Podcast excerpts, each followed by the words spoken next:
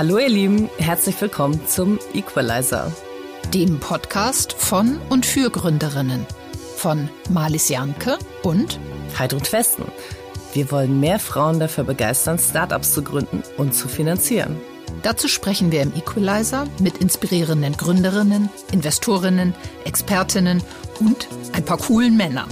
Und haben außerdem das Gründerinnenhandbuch geschrieben, das bei Springer Gabler erschienen ist. Viel Spaß!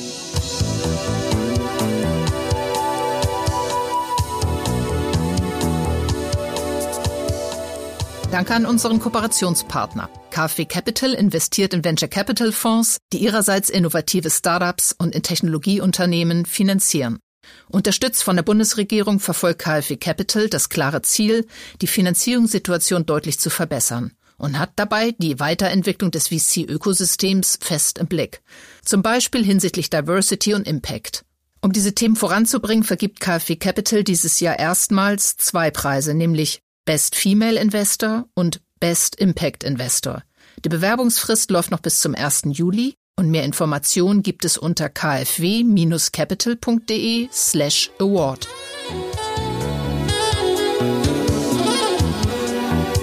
Wir freuen uns sehr, heute mal wieder einen Mann bei uns zu begrüßen. Und zwar einen, der mit 16 sein erstes Unternehmen gegründet hat, um der Cuxhavener Langeweile zu entgehen und mit 38 beschloss, build something the planet needs. Jetzt ist er Mitglied der Deutschen Zukunftsweisen und sein Fonds Planet A Ventures investiert in Startups, die einen nachhaltigen und messbaren Beitrag zum Erreichen von mindestens einem der 17 UN-Nachhaltigkeitsziele leisten. Dafür brennt er wirklich. Herzlich willkommen, Friedhof Detzner. Ja, vielen Dank. Ich freue mich hier zu sein. Hallo Friedel, schön, dass du hier heute bist. Du hast tatsächlich mit 16 Jahren dein erstes Unternehmen gegründet. Mhm. Was war das? ja, äh, das war unwahrscheinlich, sowas zu machen. Ähm, Christian ähm, hat auf einer Party gefragt, wer hat Lust, eine Firma zu gründen und ich habe meine Hand gehoben tatsächlich. Und Christian war dein Kumpel? Christian war mein Kumpel, mit dem ich zusammen zur Schule gegangen bin und ähm, ja, wir fanden Computer toll und dann haben wir uns beim Großhändler angemeldet und ähm, haben auf, einer, auf einem Thermofaxpapier die erste Preisliste so bekommen und äh, dann dachten wir, oh, das ist aber alles günstig und haben dann festgestellt, ach, da fehlt, ja die Mehrwertsteuer. Genauso viel Ahnung hatten wir am Anfang. Gott sei Dank war Christians Papa Steuerberater und der hat auch gesagt, er macht die Steuererklärung und meine Mama ähm, hat es auch unterstützt und die haben uns dann für voll geschäftsfähig erklärt mit 16. Weil das müssen sie ja, sonst genau, also, genau. genau. Und ich bin denen rückwirkend sehr, sehr dankbar, dass die das gemacht haben, weil ja. sonst dürfte ich wahrscheinlich nicht auf diesem Stuhl sitzen hier. Ja, mega cool. Mhm. Ähm, ja, wie, wie war das so mit dem Aufbau der Firma ähm, für drei so junge Typen? Also mhm. ja, 16, noch im Abi, glaube ich auch, ne, oder? Ja, in, im Abi und dann haben wir... Und Surfen nebenbei. So, surfen nebenbei, so ja, Surfen war wichtig auch. Äh, Abi war auch wichtig. Äh, genau, aber war auch klappt mit der Zeit mit den ganzen Sachen. Also genau, ähm, wir haben dann Webseiten gemacht für andere Leute und schnell Web-Applikationen entwickelt und ähm, das hat Christian mir sehr viel Spaß gemacht und ähm, dann relativ natürlich haben wir überlegt, hey, es wäre viel cooler, ein eigenes Produkt zu entwickeln. Ähm, ein eigenes Produkt zu entwickeln heißt für mich eigentlich einen Ort zu haben, an dem du Ideen sammeln kannst und eigentlich etwas zu schaffen, bis größer werden kann als du selber. Ne? Wenn du in einer Agentur bist, dann fängst, fängst du jedes Mal von Scratch an und wenn du ein Produkt baust, dann, dann kannst du kannst du eine Idee größer machen.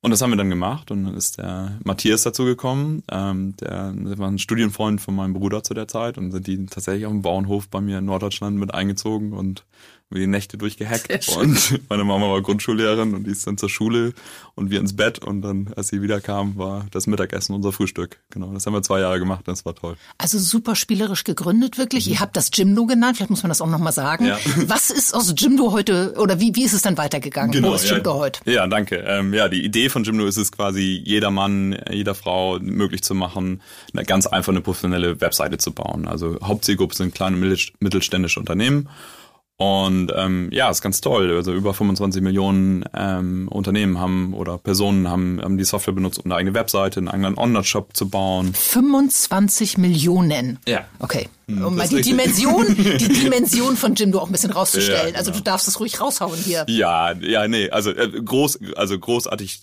Also es hat mir unglaublich viel Spaß gemacht, das Unternehmen aufzubauen und um es in Perspektive zu setzen. Ich habe es ähm, 18 Jahre lang quasi von der ersten Firma dann eben auch gemacht und wir sind jetzt 330 Mitarbeiter bei Jimdo, äh, hier um die Ecke vom Studio.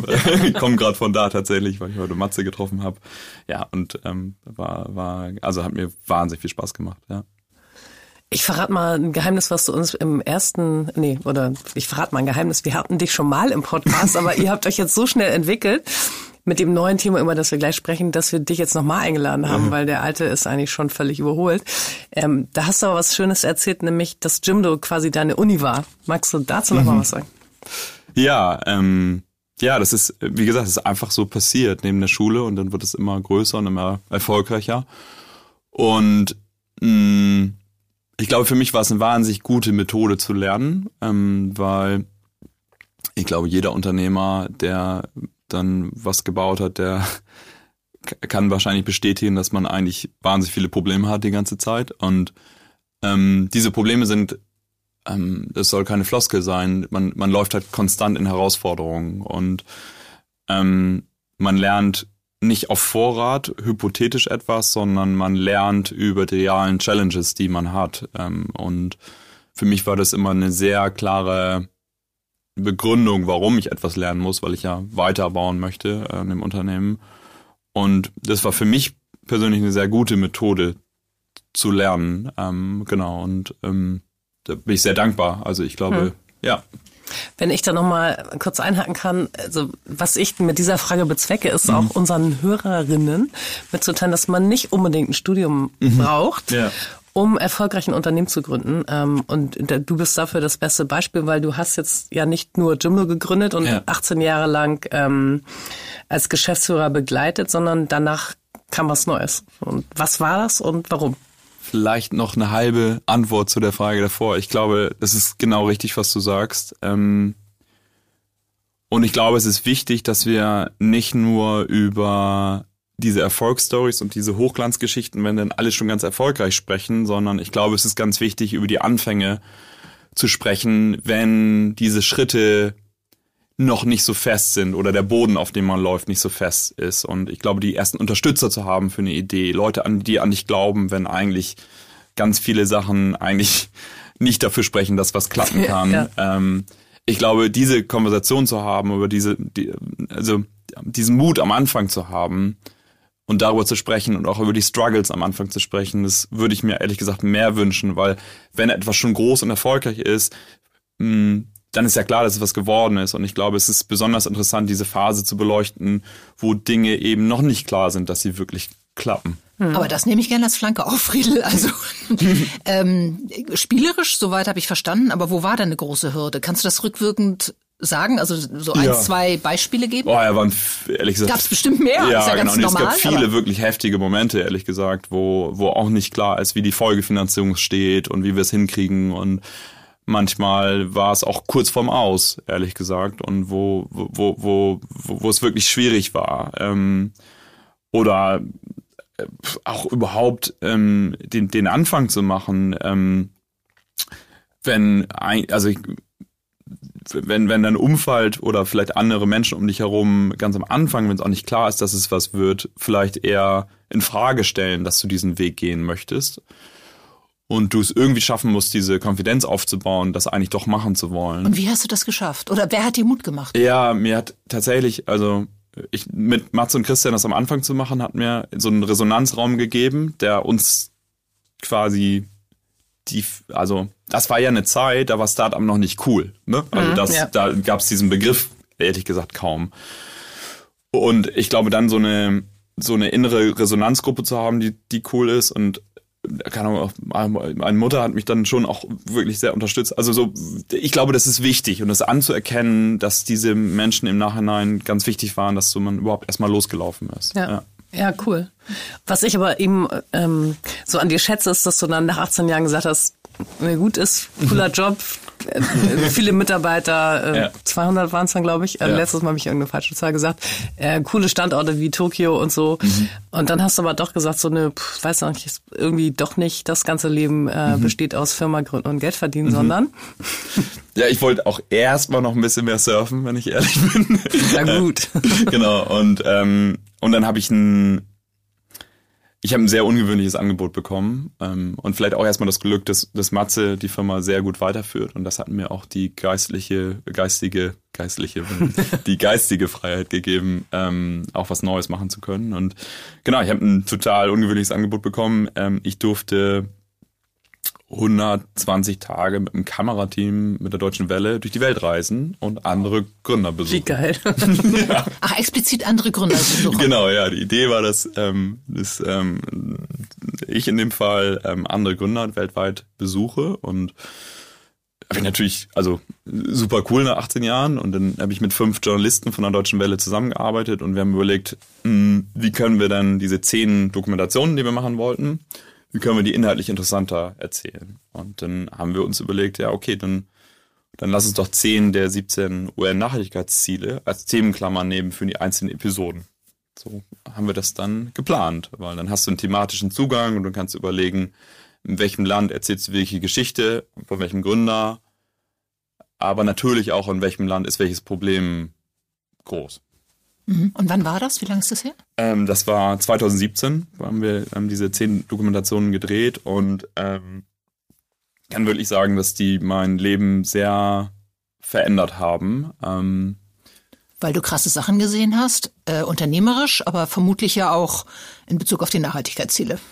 Genau, und ich, ich sagen wir, erstmal war das toll, Reisen durch die Welt mit dem Kamerateam, Journalisten und natürlich Vollgas los. Und, ähm, und auch die Vorstellung, jetzt auch vielleicht das erste Mal in meinem Leben eigentlich Zeit zu haben und nicht diese und nicht diese Verantwortung für die Mitarbeiter tragen zu müssen, sondern wirklich frei zu sein und und durch die Welt zu reisen und quasi sich intellektuell verschiedene Gebiete zu erschließen, war großartig. Ähm, wenn du aber die größten Problemstellungen unserer Zeit nimmst und Lösungen porträtieren möchtest, dann musst du natürlich gleichzeitig die die Probleme die zeigen. zeigen. So. Mhm. Und ähm, das hat mich viel mehr bekommen, als ich oder also mitgenommen, mitgenommen als ich es gedacht hätte. Ähm, und du, du reist dann halt von einem Land ins nächste und ähm, ja, keine Ahnung, bis in, in Hongkong und lernst die Wohnungssituation von vielen Menschen äh, kennen, die dann in so subdivided Homes leben, also wo dann nicht ein oder zwei Personen, was eigentlich normal unser Standard wäre, und dann sind da auf einmal zwölf Menschen in, in der Wohnung, die eigentlich für ein bis zwei Personen äh, ist. Oder mh, hm, keine Ahnung, wir haben äh, zum Beispiel ähm, in Bangladesch gedreht, wo es ähm, ums Thema Arbeit ging und dann war ich drei Tage mit dem Kind ähm, im Fabrikalltag unterwegs ähm, und du begreifst halt einfach Dinge halt viel besser. Also natürlich, wenn du sie, sie siehst und es ging die ganze Zeit so weiter. Also in Indien und in Indonesien haben wir das Thema Plastic Pollution gedreht. Ähm, auf einmal eben auf den größten Müllkippen in Delhi stand ich, wie ein Riesenberg inmitten der Stadt und ist dann halt drei Tage vor eine Flanke abge, äh, abgerissen von diesem Berg und hat Müllsammler unter sich begraben und die sind gestorben und ähm, ja, oder ein Farmer in Zentralindien habe ich interviewt, der tatsächlich probiert hat, sich das Leben zu nehmen, ähm, weil er die dritte Missernte in Folge hat in, in einer Region, wo du die Korrelation zwischen der Selbstmordrate von Farmern und den veränderten Wetterdaten statistisch belegen kannst. So. Und ja, es war, war also unglaublich dankbar, dass ich es machen durfte, aber das rückt halt vieles in Perspektive. Mhm. Und du warst dann ja nicht nur der Journalist, der das auf, also darüber erzählt hat, mhm. sondern du hast ja was anderes draus gemacht, wie wir heute wissen. Oder es hat zumindest dir irgendwie n, den Weg so ein Stück weit gewiesen. Magst du? Mhm. Ja, gerne. Genau, ich sag mal, ich bin nach diesen 120 Tagen zurückgekommen und ähm, ähm, hatte erstmal so das Gefühl, eigentlich ein Stück weit von dem, was ich da gesehen habe in, in, in der Kürze der Zeit und der Frequenz, eigentlich fast ein bisschen, ja, wie benommen, also ich weiß gar nicht, es hat mir sehr vor Augen geführt, dass ich ein privilegierter, privileg, äh, privilegierter Bewohner des globalen Nordens bin und ich habe natürlich Menschen getroffen, die ähm, prototypisch für unterprivilegierte Menschen stehen, die unter diesen Problemstellungen leiden. So und ähm, erstmal war für mich klar, ähm, ja okay, jetzt irgendwie die nächste Softwareplattform, die irgendwas macht, ähm, ist irgendwie nicht mein Thema. Ähm, so und ähm, ich möchte schon irgendwie erstmal vage, habe ich angefangen, okay, ja, ich investiere in eine Impact Startup. Ich ähm, wurde von der Tomorrow Bank gefragt, ob ich da einen Beirat möchte. Das war toll.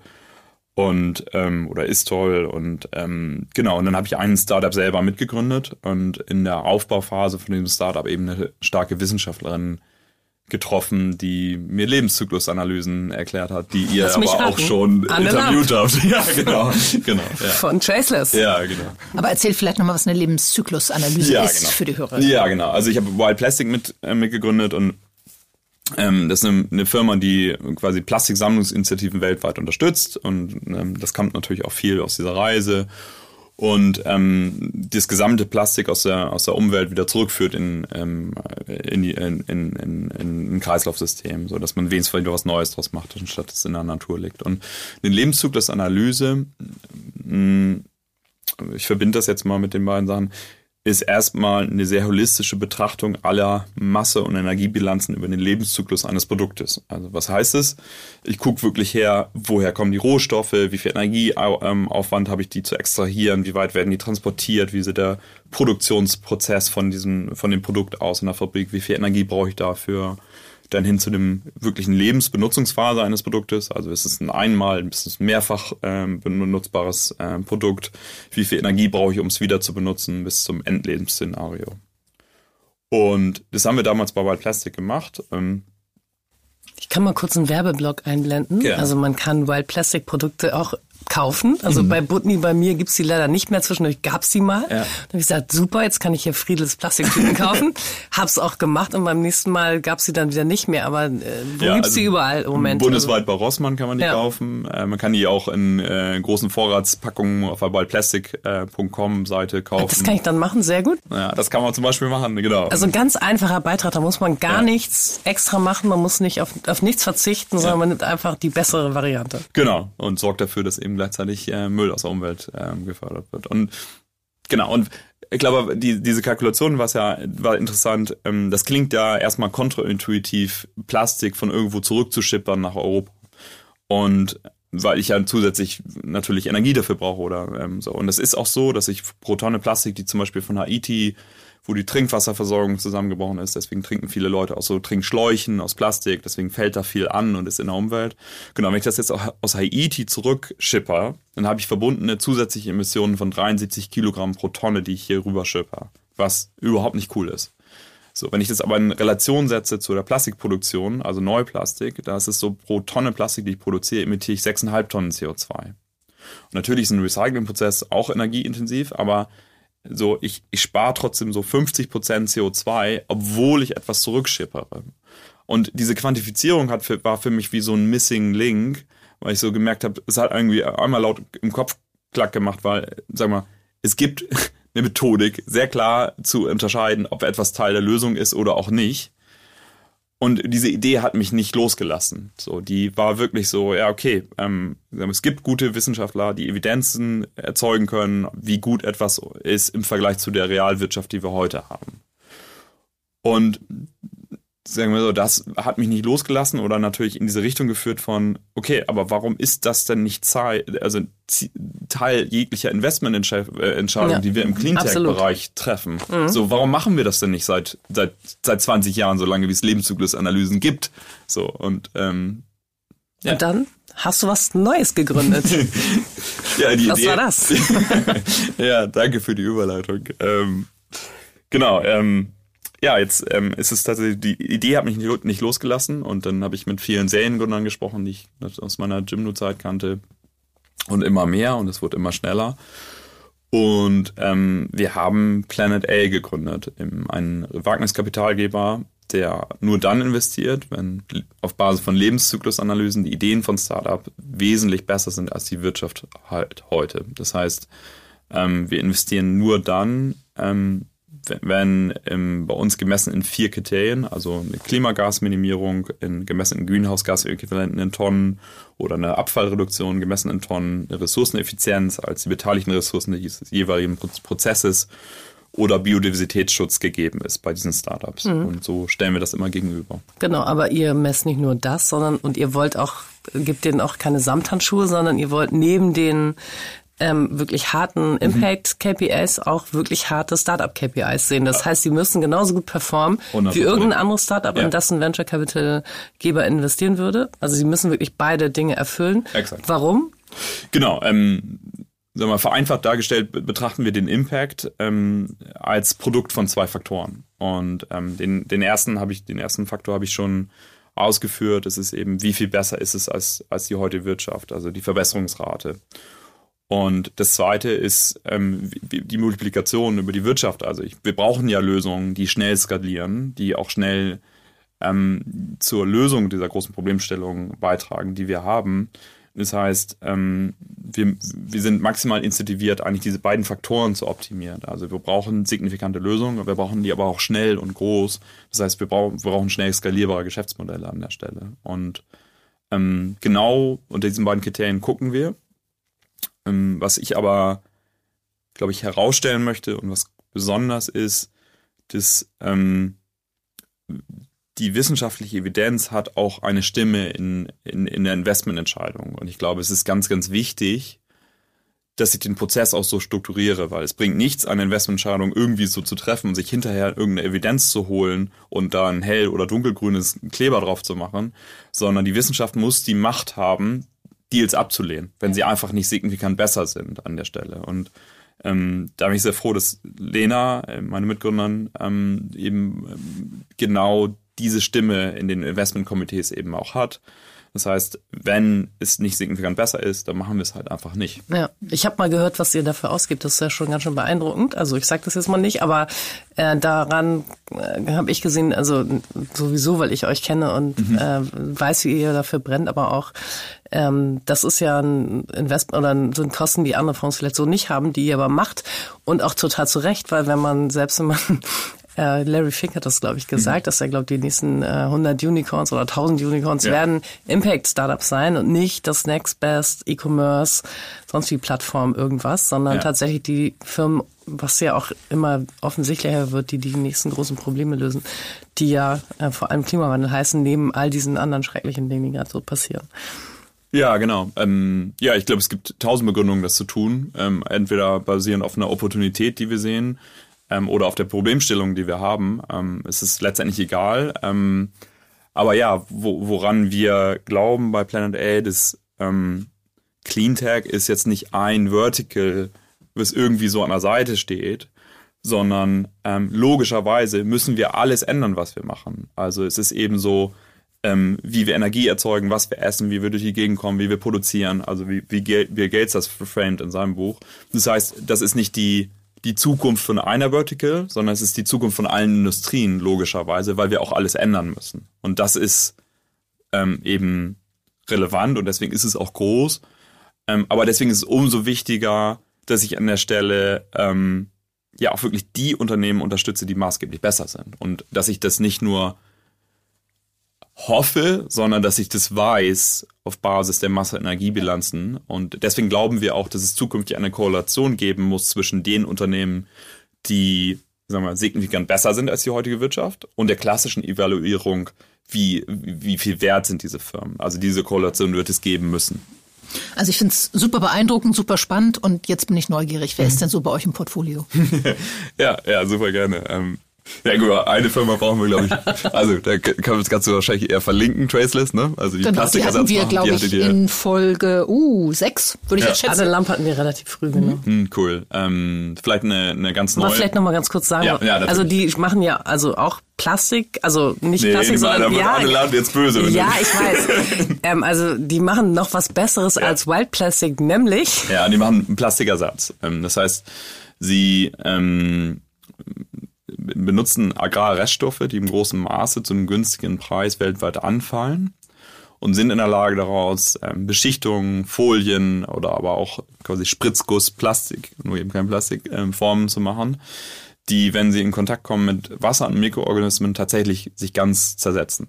Und das Interessante an der Stelle ist, dass es ein Sekundärstoffstrom ist, der eh anfällt und wenn Leute Lust haben zu gucken, also man findet bei uns die Lebenszyklusanalysen, die wir machen. Wir erzählen nicht nur, dass wir die machen, sondern wir publizieren die auf der Webseite. Das ist wirklich was auch sehr anderes. Das heißt, ich kann ehrlich gesagt nur jedem, der jetzt interessiert ist, einmal sagen, ja, geht mal auf planet-a.com und dann findet ihr das Portfolio und da können, kann man dann auch die Lebenszyklusanalysen angucken. Und jetzt zurück wieder zu Traceless, da ist eben interessant, ähm, dadurch, dass sie einen Reststoffstrom von Materialien nutzen, der eh anfällt, ähm, ist das nicht nur interessant aus so einem Biodiversitätsschutzaspekt, sondern eben auch aus einem CO2-Einsparungsaspekt, ähm, weil Plastik auch wahnsinnig viel CO2 produziert. Also genau. Und das heißt, die, die Traceless schafft es bis zu 80 Prozent der CO2-Emissionen im Vergleich zu Neuplastik ähm, zu reduzieren. Ähm, deswegen ist es auch unter dem Aspekt total relevant. Mhm. Das war jetzt die Nummer eins im Portfolio. Cool, ja, es werden immer mehr. Ähm, vielleicht ähm, das, das letzte Investment kann ich mal, das ist vielleicht ganz spannend. Ähm, das ist ähm, im Bereich Chemie, Methanol und ähm, finde ich auch mm, toll prototypisch, also ich, ich ziehe hinterher die Parallele, aber es ist ein Quantenchemiker, äh, Marek, der mit Christian Vollmann, äh, Vollmann, den kennen vielleicht auch manche Leute, ein, ein bekannter Serienunternehmer, ähm, die ähm, quasi haben eine Innovation ähm, mit C1 geschafft, dass sie die, dass sie einen neuen Katalyseprozess an einem Supercomputer für grünes Methanol entwickelt haben. Und Methanol, um das einzuordnen, ähm, das fossiles Methanol ist für 10% der globalen Chemieindustrie-Emissionen äh, verantwortlich. Und nochmal zurück, wir müssen natürlich alles dekarbonisieren und alles zirkulär machen. Ähm, und super relevant wird's auch, weil grünes Methanol ist eine der Alternativen für Schifffahrt. Wir sind hier in Hamburg, mhm. ne? So, genau. Genau. Ähm, das heißt, ähm, wir, ist klar ist, dass wir von dem Schweröl weg müssen. Und da gibt's eben zwei äh, Kraftstoffalternativen, Ammoniak und Methanol. Und besonders interessant ist es, ähm, Maersk, das größte Containerschiff-Reederei ähm, der, der Welt, hat schon zwölf Containerschiffe mit Methanolantrieb wow. bestellt und das erste wird in zwei Jahren geliefert. Das heißt, der Demand für grünes Methanol ist dann auch wirklich da. Und ja, das ist, finde ich, prototypisch toll, weil ähm, ich glaube, diese Art der Gründung brauchen wir, die ähm, eben wirklich in diese tiefen Deep Tech rein, hm. Themen reingehen. Da würde ich gerne mal kurz dazu ergänzen, also was ja bei Traceless mhm. und spannend war und auch so wie das Geschäftsmodell sich das anhört, was du gerade beschrieben hast, das sind eben große Themen, die kann man nicht mal mit, indem man erstmal von zehn Business Challenges 5000 Euro mhm. einsammelt, lösen, sondern da muss man schnell eine Pilotanlage aufbauen. Mhm. Und es macht auch keinen Sinn, wenn man eine Tonne Plastikersatz ja. produziert im Jahr, weil das kauft einem keiner ab, weil die Menschen, die das mhm. oder die mhm. Firmen, die das verarbeiten, genauso wie beim Methanol, brauchen halt große Mengen. Das heißt, man braucht auch schnell viel Geld und mhm. deswegen braucht man halt im Prinzip gleich einen Fonds. Ich glaube, bei Traces war es so, dass die gar keine Business Angels hatten, sondern eigentlich sofort über mhm. sozusagen sich großes Geld geholt hatten, mhm. weil sie zum Glück euch auch schon kannten, das mhm. passt irgendwie ganz gut zusammen.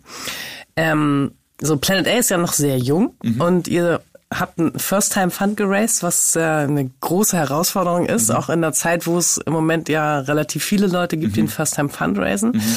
Ihr hattet aus meiner Sicht, äh, ich habe es ja ziemlich von Anfang an mhm. ähm, so mitbekommen, ähm, den großen Vorteil, dass ihr genau auf das richtige Thema gesetzt habt, nämlich genau diese Hardcore-Verbindung von Impact und ähm, mhm. Financial Performance.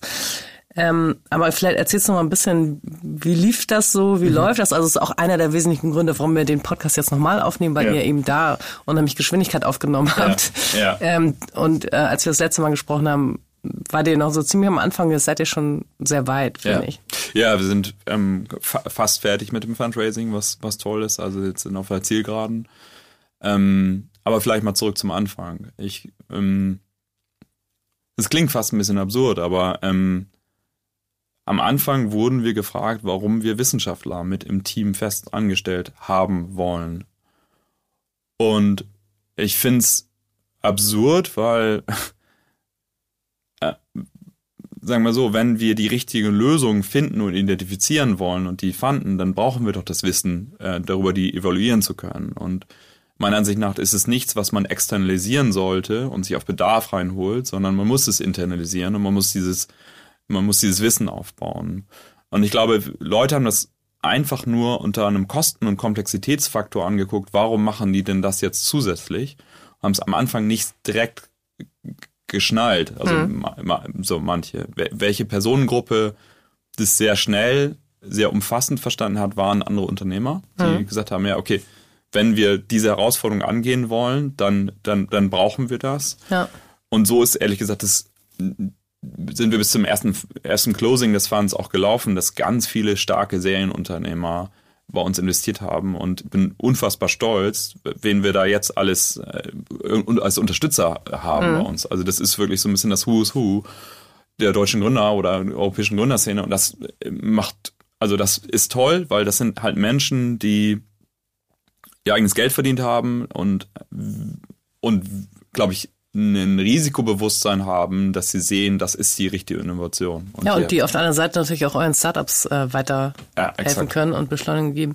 Bevor wir gleich zu den ganz fiesen Fragen kommen, ESG 5, ja. ähm, nochmal kurz, wer hat außer den, diesen ähm, Serial Founders bei euch investiert? Also ihr mhm. habt ja sowohl staatliche als auch nicht staatliche Investoren. Mhm. Ich weiß jetzt nicht genau, was du mhm. sagen willst, aber mhm. sag einfach mal was dazu. Ja, also Stiftungen, wir sind ähm, äh, jetzt noch in finalen DD-Prozessen mit ähm, zum Beispiel Banken und DD heißt Due Diligence. Due Diligence, ja, ja danke für die Nachfrage, genau. Also äh, genau, ähm, Foundations, ähm, bekannte Fußballer haben auch bei uns investiert und ein paar andere Personen des öffentlichen Lebens kommen jetzt noch dazu. Ähm, echt starke Leute und ähm, sagen wir, ich bin sehr froh, ähm, dass die, die alle als Unterstützer dieser Mission nennen zu können. Was jetzt auch noch äh, gekommen ist, was toll ist, also Leute, die eigene Fonds aufgebaut haben, die General Partner von anderen Fonds sind, die haben auch bei uns investiert. Also mhm. ähm, und das finde ich besonders toll, weil die, glaube ich, dann auch sehen, hey, die Methodik und die, die wir aufgebaut haben, die macht auch Sinn für die. Das heißt auch ganz oft investieren wir zusammen mit klassischen normalen Tier One Funds, ähm, was auch durchaus Sinn ergibt, weil die Evidenz, die wir erzeugen über den Impact der Idee ist ja nicht nur für die Startup-Gründer gut, sondern ist ja auch für einen anderen Fonds gut, wenn die eine Evidenz haben für ihre eigene Investmententscheidung. Ja, also ihr habt schon so eine Bewegung eigentlich mit losgetreten. Das finde ich ganz schön und übergebe jetzt an Malis äh, für den, den, fiesen, fiesen Teil. Nein, das will nein, nee, ich bin ehrlich gesagt gerade viel zu beeindruckt, um jetzt wirklich fies zu werden. Nein, der Podcast Equalizer mhm. ähm, dreht sich ja schon um das Thema Gender ja. ähm, Equality, also ESG 5. Mhm. Ähm, da müssen wir dich jetzt ein bisschen grillen. Ja, ähm, erzähl mal, wie du dazu stehst, äh, wie du es im Team umsetzt, bei mhm. Investitionen um, umsetzt. Mhm. Das interessiert, glaube ich, unsere Hörerinnen sehr. Ja, ähm, ja, ich glaube, ich ist erstmal so, dass ähm, ich natürlich unfassbar stolz und mich freue, dass Lena mit mir gegründet Deine hat. Mitgründer. Meine Mitgründerin mhm. Lena. Ähm, Lena hat früher den Klimabeirat der Bundesregierung mitberaten ähm, in fossilen Energietransformations. Äh, Lena Tiede. Lena Tiede, danke. Ja. Äh, darf ich fragen, wie lernt man sich kennen? Also oder, oder ist es jetzt? Äh ja, auch unfassbares Glück, ehrlich gesagt. Ihr Mann ist auch ein sehr guter Surfer, den habe ich kennengelernt. ähm, ich auch. und ähm, ja, genau. Und ähm, über über ihren Mann haben wir uns kennengelernt. Und ähm, die war in Südafrika und Lena lebt auch tatsächlich in Südafrika. Ähm, und also die, also mal, um Lenas Lebenslauf noch ein bisschen zu erzählen, die ist dann irgendwann, hat sie die Entwicklungszusammenarbeit für Deutschland in Tansania ähm, verantwortet und damit eben auch diese Themen Parkschutz, die Biodiversität, also mit großen Nationalparks da. Und ähm, ja, hat, hat das da geleitet und dann haben sie aber irgendwann entschieden, als Familie sie bleiben äh, in Afrika und sind dann weitergezogen nach Südafrika, nach Kapstadt und da war ich dann zum Surfen und da habe ich ähm, ihren Mann kennengelernt und da ist eine Freundschaft entstanden, dann eben nicht nur zwischen dem Mann, sondern auch mit Lena und war dann fünf Jahre. Und insofern haben wir uns jeden Winter gesehen und äh, auch Lena hat dann diesen Transformationsprozess von mir mit dieser Reise und dem ganzen äh, mitbekommen und irgendwann hat sie gesagt, ja, da will ich mitmachen und das war ein großes Geschenk, dass sie das gesagt hat, weil Lena eigentlich ein untypisches Gewächs ist für die VC Szene, so ja. würde ich sagen. Finde ich, aber das ist auch toll. Also ja. A ist sie eine Frau, das ist schon mal total mhm. ungewöhnlich. Ja. Und zweitens ist sie ja eben auch jetzt, kommt sie von der ganz anderen Seite, ne? also guckt eben auch wirklich anders nochmal auf die Dinge drauf ja. und ist aber ja, passend zu euch auch ein total netter Mensch. Ja, nee, finde ich auch echt aber ich finde es auch ehrlich gesagt super, dass du als Mann hier jetzt sitzt, weil ähm, ich finde, dein Blick auf die Sachen ist, sind, ist ja vielleicht noch ein bisschen anders als der von Lena. Und ähm, spielt ESG 5 ähm, eine Rolle bei euren Investments? Ja, also wir tracken es. Ähm, wir tracken ähm, es in, in unserem CRM quasi, ähm, im Dealflow-Tool. Ähm, wir, ähm, sag mal, wir haben das große Glück, wenigstens bei Traceless zum Beispiel so investiert zu haben, sehr früh. Ähm, es ist aber eine Herausforderung. Ähm, ich möchte es überhaupt nicht schön reden, sondern es ist eine große Herausforderung. Ähm, Und wir haben jetzt natürlich mehrere Brillen, durch die wir gucken an der Stelle. Also natürlich die Quantifizierbarkeit und der Impact ist für uns die Daseinsberechtigung für Planet A überhaupt. Ähm, aber ich sehe die anderen Herausforderungen natürlich genauso. Und ähm, wir, wir bewerten das ähm, hoch, wenn, wenn wir quasi ähm, ja, Gender Diversity da reinbekommen und unterstützen das. Und das trifft auch und auf uns als Team zu. Also wir sind im GP-Team sonst, ehrlich gesagt, ja, viele Männer, wenn ich ehrlich bin. Ähm, und was jetzt das Hiring angegeben äh, nach vorne ging, war das für uns ganz wichtig, da äh, auch zu gucken, dass wir mehr starke Frauen an Bord bekommen, was wir jetzt auch ehrlich gesagt auch geschafft haben. Ähm, aber auch das ist, möchte ich auch sagen, eine Herausforderung, weil du musst wenn du so etwas aufbaust, du musst, das möchte ich jetzt nicht, ich möchte es überhaupt nicht schönreden, sondern also das Coole ist, dass wir es jetzt geschafft haben und du musst eine starke Marke aufbauen, eine gute Investmentthese, durch einen guten Dealflow und wenn du dann irgendwann in eine starke Position kommst, dann schaffst du es auch leichter, ein sehr gutes Talent anzuziehen und ich glaube, das haben wir jetzt, so dass wir ganz starke Personen mit anziehen konnten und starke Frauen jetzt eingestellt haben.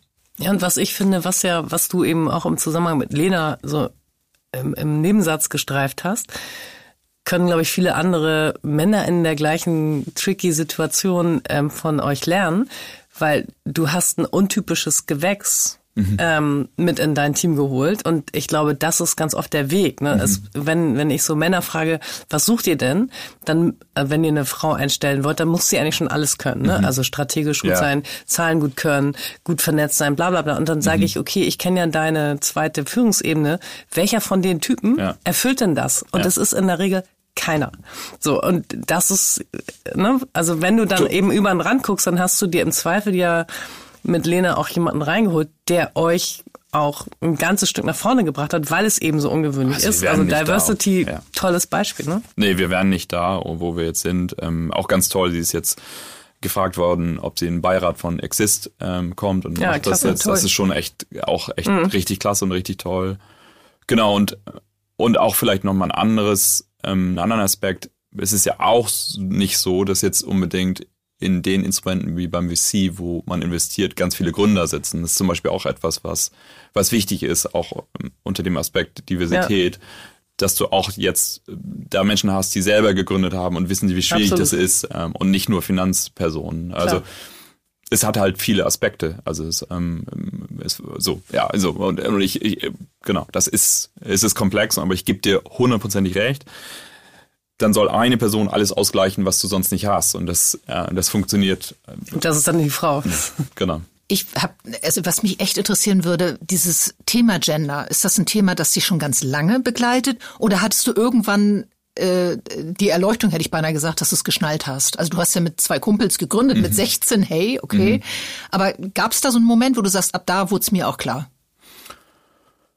Hm, wir müssen selber mal überlegen. Also, sagen wir, wir bei Gymno haben wir halt so früh gegründet, dass es einfach passiert ist. Ähm, so in dem Aufbau der Struktur haben wir immer sehr viele sehr starke Frauen gehabt und haben das noch.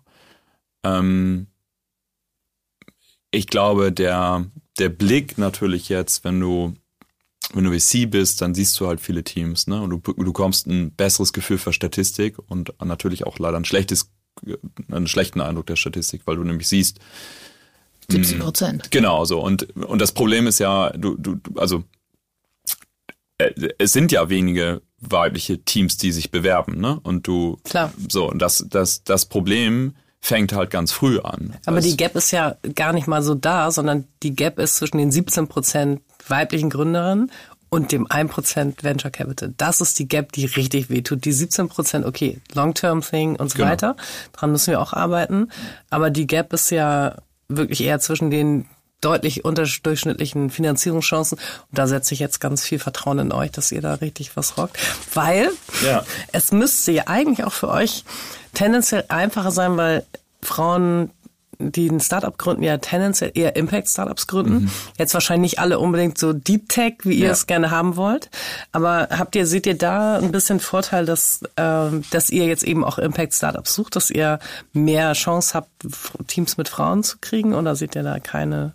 Mhm. Äh, ich glaube, ich, ich traue mir keine statistisch relevante mhm. Antwort zu, mhm. wenn ich ehrlich bin. So eine ähm, gefühlte? Genau, ich, ja, ich glaube, es gibt, ähm, es gibt die Korrelation hin zu Impact, dass da mehr Frauen ähm, unterwegs sind. Das glaube ich schon. Hm. Ähm, es gibt aber natürlich auch diese krassen Deep Tech-Themen, die noch unterbesetzt sind, hm. ähm, auch in den Studiengängen davor. Ähm, und ich glaube, das muss sich halt beides, beides ändern. Also mhm. insofern, ähm, ich sage mal so, ich, ich glaube, wir brauchen viele Rollenvorbilder und wir müssen darüber mehr sprechen. Ja. Und das ist in dem Fall total wichtig. Ähm, und ich will das jetzt nicht kapern, es ist aber zum Beispiel, also was ich auch sagen, es ist wichtig, dass Gründen an einer, an einer technischen Universität auch ein Vorbild wird und nicht nur die akademische Karriere. Ähm, sondern es sind alles Themen, die sind wahnsinnig wichtig und die sind auch interdependent. Also mhm. ich, ne, also das, das, ich will das nicht, ich, ja, genau. Aber auch da geht's voran. Also ich wurde Total, ja. gerade gefragt, ob ich für Startup Port, wo die TU Hamburg ja auch beteiligt ist, jetzt im Sommer schöne Gründungsworkshops machen. Ja, cool. Also da passiert auch inzwischen ja. viel, aber immer noch deutlich zu wenig. Also leider ist es ja so, dass äh, tatsächlich auch das ganze Entrepreneurship-Thema immer an den BWL-Lehrstühlen äh, ja. stattfindet und zu wenig in der Wissenschaft. Aber ja. ich glaube, da passiert viel. Ja. Ähm, und ja, und ich finde auch bei euch, also ihr bemüht euch ja aktiv um Frauen in jeden, in allen möglichen, in eurem Netzwerk und so weiter. Also das ist schon schön und ein schöner Kontrast eben zu den durchschnittlichen VCs, die ich auch so kenne, wo das mhm. einfach nicht wirklich ein Herzensthema ist. Mhm. Ähm, aber jetzt nochmal vielleicht ein bisschen den Fokus in eine andere Richtung gelenkt.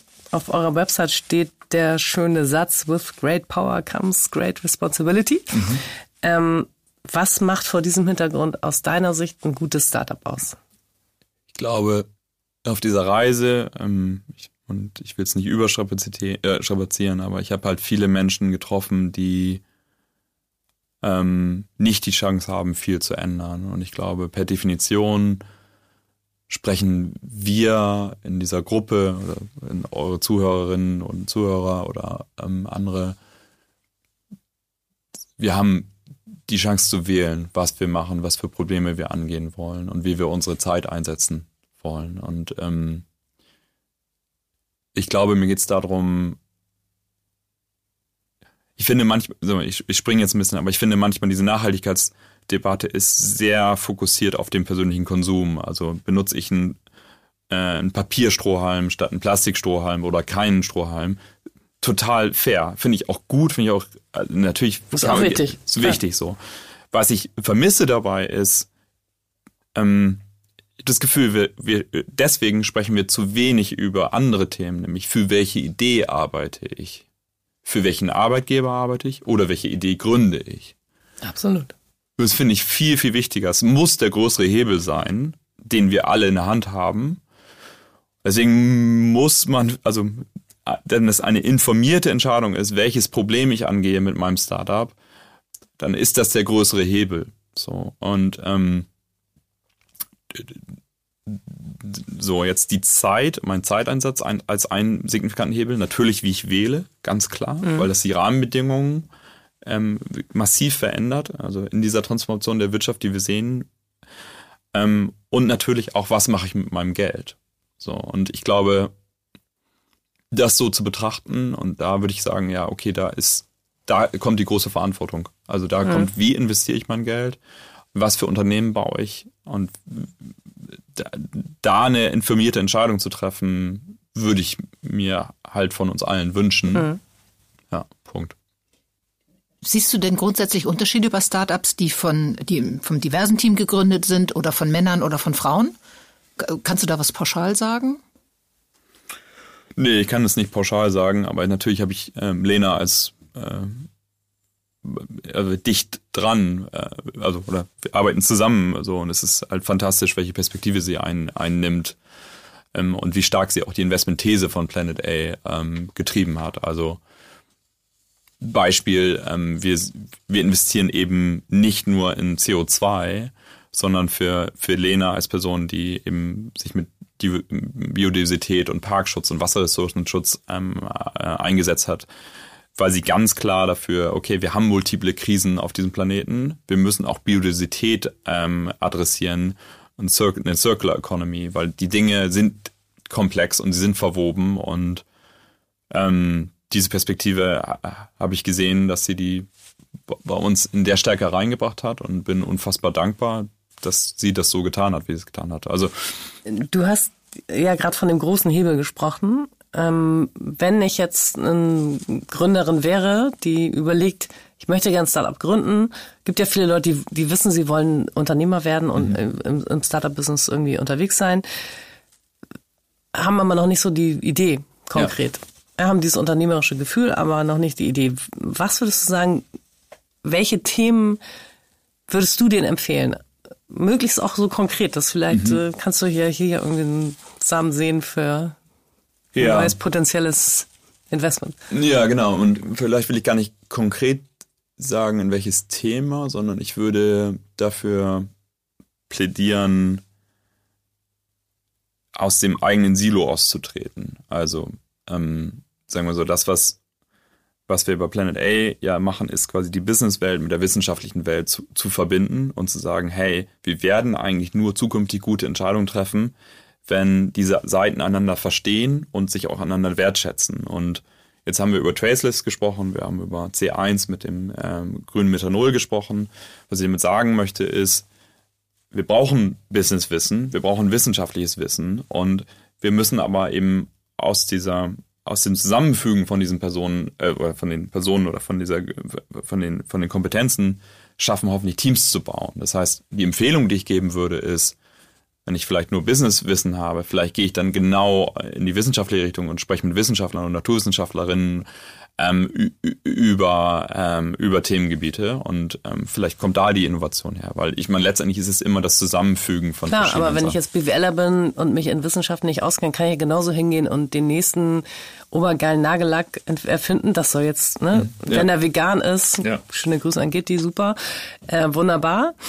Aber ähm, es gibt ja auch eben, ich kann auch in, zur Wissenschaft gehen und irgendeinen, den nächsten Umweltscheiß ja. bauen. Also das heißt, welche Themen und Trends siehst du, äh, in denen Leute, die ein Impact-Startup vielleicht gründen wollen, vielleicht noch ein bisschen bessere Chancen haben als ja, genau. Und ich, ich tue mich schwer mit einer spezifischen Antwort. Ähm, okay. Ähm, so, weil ähm, es wir viele Sachen brauchen. Also mhm. ob das nun jetzt ähm, grünes Methanol ist oder eine Plastikalternative, also zirkuläre Wirtschaft, ähm, ob es ähm, eine künstliche Intelligenz ist zu einer effizienteren Steuerung von Zementfabriken. Also es ist einfach unglaublich breit und ich glaube, ich ähm, ich glaube, ich habe da die Antwort gerade rausgehört, nämlich na? eigentlich das, was du vorhin auch schon gesagt hast, was, was einen Impact hat mhm. und was gleichzeitig groß ist. Also was einen ziemlich starken Neuerungsanteil hat mhm. und einen ziemlich starken Tech-Anteil und wahrscheinlich auch an der Schnittstelle zwischen IT und ja. Plastikalternative zum Beispiel oder und Antriebsstoff, was auch immer das ist. Ja, danke, dass du mir die Antwort da aus der Nase gezogen hast. Und genau, und ich sag mal, und ich, ich glaube, es muss halt den Stärken und dem Wissen entsprechen, was man halt mitbringt, ne? Also logischerweise. Und ähm, das zweite ist, wir brauchen Hard- und Software-Sachen. Also wir werden nicht mit Software alleine die Welt retten können, sondern wir müssen halt irgendwo die zirkuläre Wirtschaft oder die Dekarbonisierung auch mit Hardware machen und wir müssen Finanzierungsmethoden finden, das auch finanzieren zu können. Ähm, und das ist, glaube ich, die gesamtgesellschaftliche Herausforderung, dass wir diese Lösungen finden und schnell groß machen können. Ich möchte nochmal zu ähm, einem anderen Aspekt kommen. Ich glaube, dass ganz viele unserer Hörerinnen entweder gerade in der VC-Akquise stecken mhm. oder einen riesen Respekt davor haben. Mhm. Und jetzt würde ich dich natürlich gerne fragen, was sind die richtigen Schritte? Wie geht man das an? Mhm. Ja, ich glaube, als Gründerin würde ich ähm, an der Stelle immer probieren, mit Leuten zu sprechen, die es schon gemacht haben. Also um einfach diesen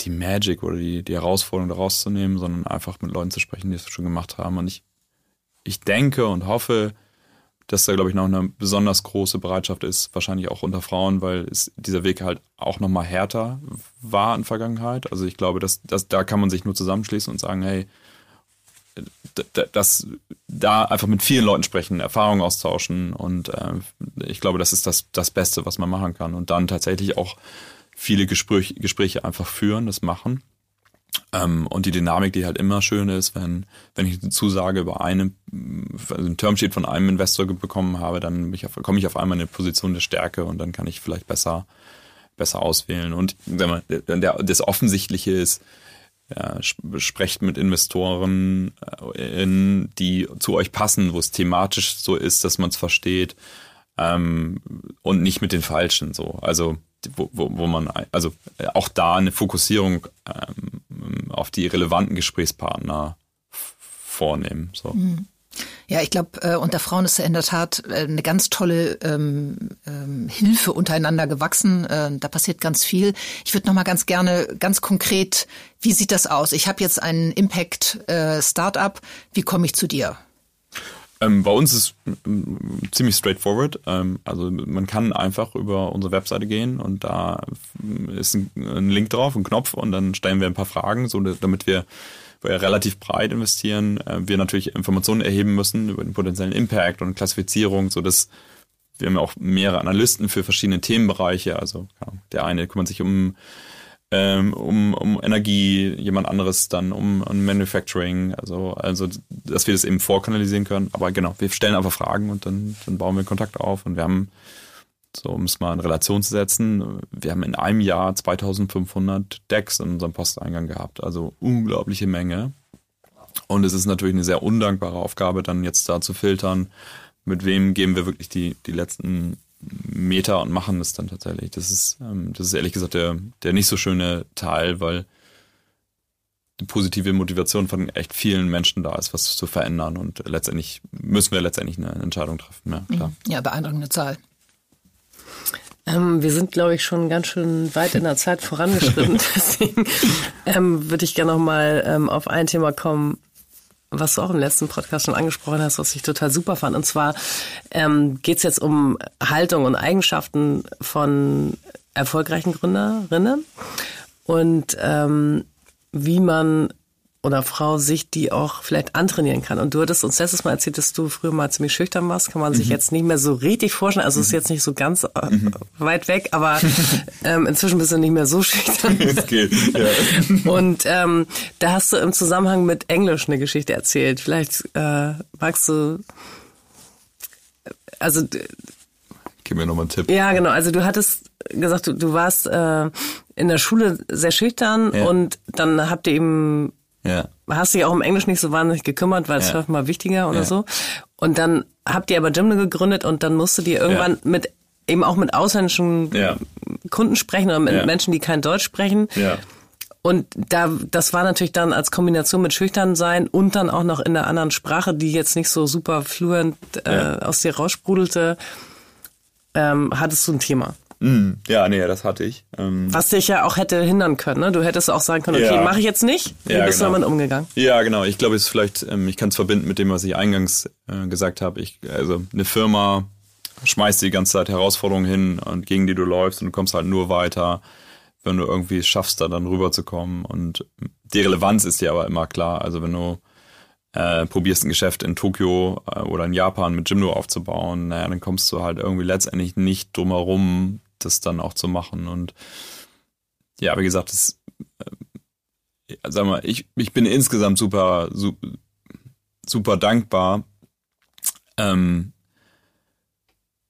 weil die Firma bauen und auch das Surfen, aber die Firma bauen, ähm, das hat mir ähm, viel Selbstbewusstsein äh, gegeben und nicht sofort, sondern ähm, das Überwinden dieser Herausforderung und das dann irgendwann zu, zu merken, ey, das habe ich wirklich das habe ich dann, oder also haben wir dann wirklich geschafft. Das bin ja nicht ich, sondern es sind dann ja. wirklich wir. Und Wie hast du es konkret mit dem Englisch gemacht? Also jetzt mal, ja, um was Anfassbares dann, zu machen. Ja, ja, danke. Ähm, da haben wir dann dann irgendwann, also in der Schule war ich nicht, wirklich nicht so gut. Äh, so, und ähm, genau, dann haben wir uns irgendwann einen Privatlehrer genommen und haben dann gepaukt und gemacht neben, neben der Arbeit. Der kam zu uns in die Firma und mit dem ähm, haben wir dann äh, einfach Privatstunden genommen. So, und das war dann gut. Und mhm. ähm, dann ähm, kriegt man eine höhere Konfidenz und dann haben wir irgendwie Präsentationen auch in Tokio gehalten mhm. und die Sachen dann irgendwie einigermaßen hingekriegt und, mhm. und dann ähm, ja, dann, dann, dann, dann ging das dann irgendwann. Also einfach gemacht. Einfach. Thema Problem gesehen, Lösung gesucht. Ja, ich glaube, ähm, letztendlich ähm, vieles ist so, ich glaube, ich glaube, dadurch, dass man einfach macht, kreiert man letztendlich eine Zeitachse. Ähm, und auf dieser Zeitachse kann dann auch Glück passieren oder auf der Zeitachse kannst du arbeiten, um weiterzukommen. Wenn du aber nie anfängst, dann kann auch auf diesem Weg kein Glück passieren oder kein, ähm, kannst du nicht weitergehen. Und ich glaube, diese grundsätzliche Entscheidung, etwas zu starten, was du nicht komplett äh, überblickst am Anfang, da würde ich allen Hörerinnen und Hörern einfach nur sagen, es ist schon cool, das zu tun. Das ist ein riesengroßes Abenteuer. Ähm, und wie gesagt, ich habe das Abenteuer nie ganz alleine gemacht und ich habe großen mhm. Respekt vor Menschen, die sagen, ich gründe alleine. Ähm, aber äh, sag mal, mit dieser Entscheidung, etwas zu machen, was man noch nicht voll durchblickt, ähm, das kann ich nur sagen, das ist dass es gut ist. Und an der Stelle glaube ich, dass es eben wichtig ist, diese Geschichten zu erzählen, wo das eben am Anfang so unsicher ist und noch nicht klar und all diese Fragezeichen und wie reagiert dein Umfeld und all diese Sachen. Weil wenn du die Geschichte am Ende, die im Hochglanzmagazin ist, hinstellst, ich kann mir nicht vorstellen, dass es unglaublich motivierend ist, wenn du am Anfang selber struggles und nicht die ersten Meter gehen kannst. Und ich glaube, wir müssen mehr darüber sprechen. Genau über diesen Anfang. Als fast letztes, ich bin ja bekennender Obama-Fan, also von beiden. Und ja. Folge der Foundation seit ihrer Gründung. Und zack, plötzlich taucht der Friedhof da auf als einer der Obama Leader Europe. Erzähl uns doch noch mal kurz was dazu. Ja, das ist ähm, ein großes Geschenk, wenn ich ehrlich bin, da mitmachen zu dürfen. Ähm, weil das meinen Blick nochmal breiter gemacht hat. Ähm, ich habe mich da beworben und ähm, das große Glück, glaube ich, da angenommen ja, würde ich sagen, so viele ja. sind das nicht. Nee, genau. Und es ist eben, ähm, ja, also dieses Obama Foundation Programm, das gibt es äh, mehr in Kon Kontinenten und eben auch eine Kohorte hier in Europa und es sind 34 Menschen, die ähm, da mitmachen dürfen und es ist ein sehr umfassendes und auch ehrlich gesagt sehr um, intensives Ausbildungsprogramm. Also da hast du eigentlich ein, zwei lange Zoom-Sessions die Woche, manchmal Hausaufgaben, musst auch mal wieder ein Essay schreiben, so, wow. solche Sachen. Auf so. Englisch? Ja, auf Englisch. Oh und ähm, das ist interessant, weil ähm, es einen sehr breiten gesellschaftlichen Blick nochmal aufmacht. Ähm, während ich, kann ja schon sagen, ich, ich sehr so in meiner Climate Circular Economy Bubble Wissenschaft drinsteckt, also was keine kleine Bubble ist, aber natürlich ist durch dieses Programm guckst du gesamtgesellschaftlich auf Herausforderungen, also ähm, und auf ganz verschiedene Aspekte, also Diskriminierung. Ähm, jetzt zum Beispiel haben wir einen Monat lang Storytelling mach, gemacht. Wie kannst du einen Public Narrative bauen? Ähm, also wirklich sehr, sehr breit und sehr intensiv, ähm, aber unfassbar schön und ähm, natürlich tolle Menschen, die man auch da trifft, die in dieser Kohorte sind und auch sehr beeindruckende Personen, weil ganz viele davon ja ein großes, sehr schwieriges Schicksal hatten und diese Menschen es geschafft haben, in was Positives, Konstruktives ähm, gewandelt zu haben. Boah, und da das ist schon beeindruckend, was für, was für Leute da da drin sind. Also ja. Ich glaube, da machen das wir noch eine weitere Podcast-Folge zu diesem Thema. Das finde ich super spannend. Ich, es ist auch richtig klasse, weil im Prinzip die Obama Foundation wie ein Startup ist, weil die skalieren diese Obama-Nest. Und ja. das fand ich von ja. Anfang an so geil. Die suchen sich halt tolle Beweger mhm. international und bilden die aus. Ja. Also ich meine, alleine dieses ja. Political Storytelling, also da müssen wir ja wirklich nochmal ja. drüber sprechen. Das ja, hast du mir gerne. ja schon versprochen. Ähm, weil ich meine, das war ja die große Kraft von, von Barack Obama, ne? dass er einfach mit Worten Menschen so mitnehmen konnte. Mhm. Aber ja, und du lernst ein Framework, wie du das anwendest. Ja, genau. Das ist super geil. Genau, also das. Wie gesagt, ähm, weitere Podcast-Folge. ähm, ich glaube, unsere Zeit ist schon zu weit fortgeschritten und ich muss ja noch diese eine letzte Frage stellen mit Bitte um ähm, kurze Antwort. Wir brauchen immer für unsere Hörerinnen die potenzielle Gründerinnen sind oder Gründerinnen schon sind, drei Top-Tipps. Also welche Tipps gibst du Gründern? Können auch fünf sein. Können auch fünf sein. Okay. Einfach machen. Das klingt, ich weiß es. Haben alle gesagt, ist gut, brauchst du nichts zu ja, sagen. Okay, cool. Ihr habt die Einordnung da schon davor. Okay, das ist das zweite. Ähm, da wiederhole ich jetzt natürlich was, was ich gesagt habe. Ähm, relevantes Thema so rauspicken, ähm, weil je privilegierter man ist, desto mehr kann man entscheiden, welches Problem man macht. Also ja, es ist klar, wirklich äh, hoffentlich was mit einem großen Impact. Ähm, so und ähm, ja, das dritte, ähm, das darf auch Spaß machen, dann das, das zu bauen. Also und das sollte sogar, weil es ist, es ist ähm, immer fucking hart, irgendwie was Neues zu bauen. Ähm, so und ich glaube, es ist wichtig, dann eine Kultur zu haben oder so ein, so ein Team zu haben, in dem man einfach auch Bock hat, zusammen durch die harten Zeiten zu gehen. Ja, das, wenn man das hat, dann, dann hat man es schon ganz schön gut. Dankeschön. Vielen Klasse. Dank, Friedrich. ja, ich danke, Danke euch. für deine Zeit. In der nächsten Folge sprechen wir mit Hannah Asmussen, einer der drei Gründerinnen von Localize, eins der Startups, die so ziemlich alles richtig machen. Y Combinator, erfolgreiche Internationalisierung und tolle Investorinnen. Seid gespannt.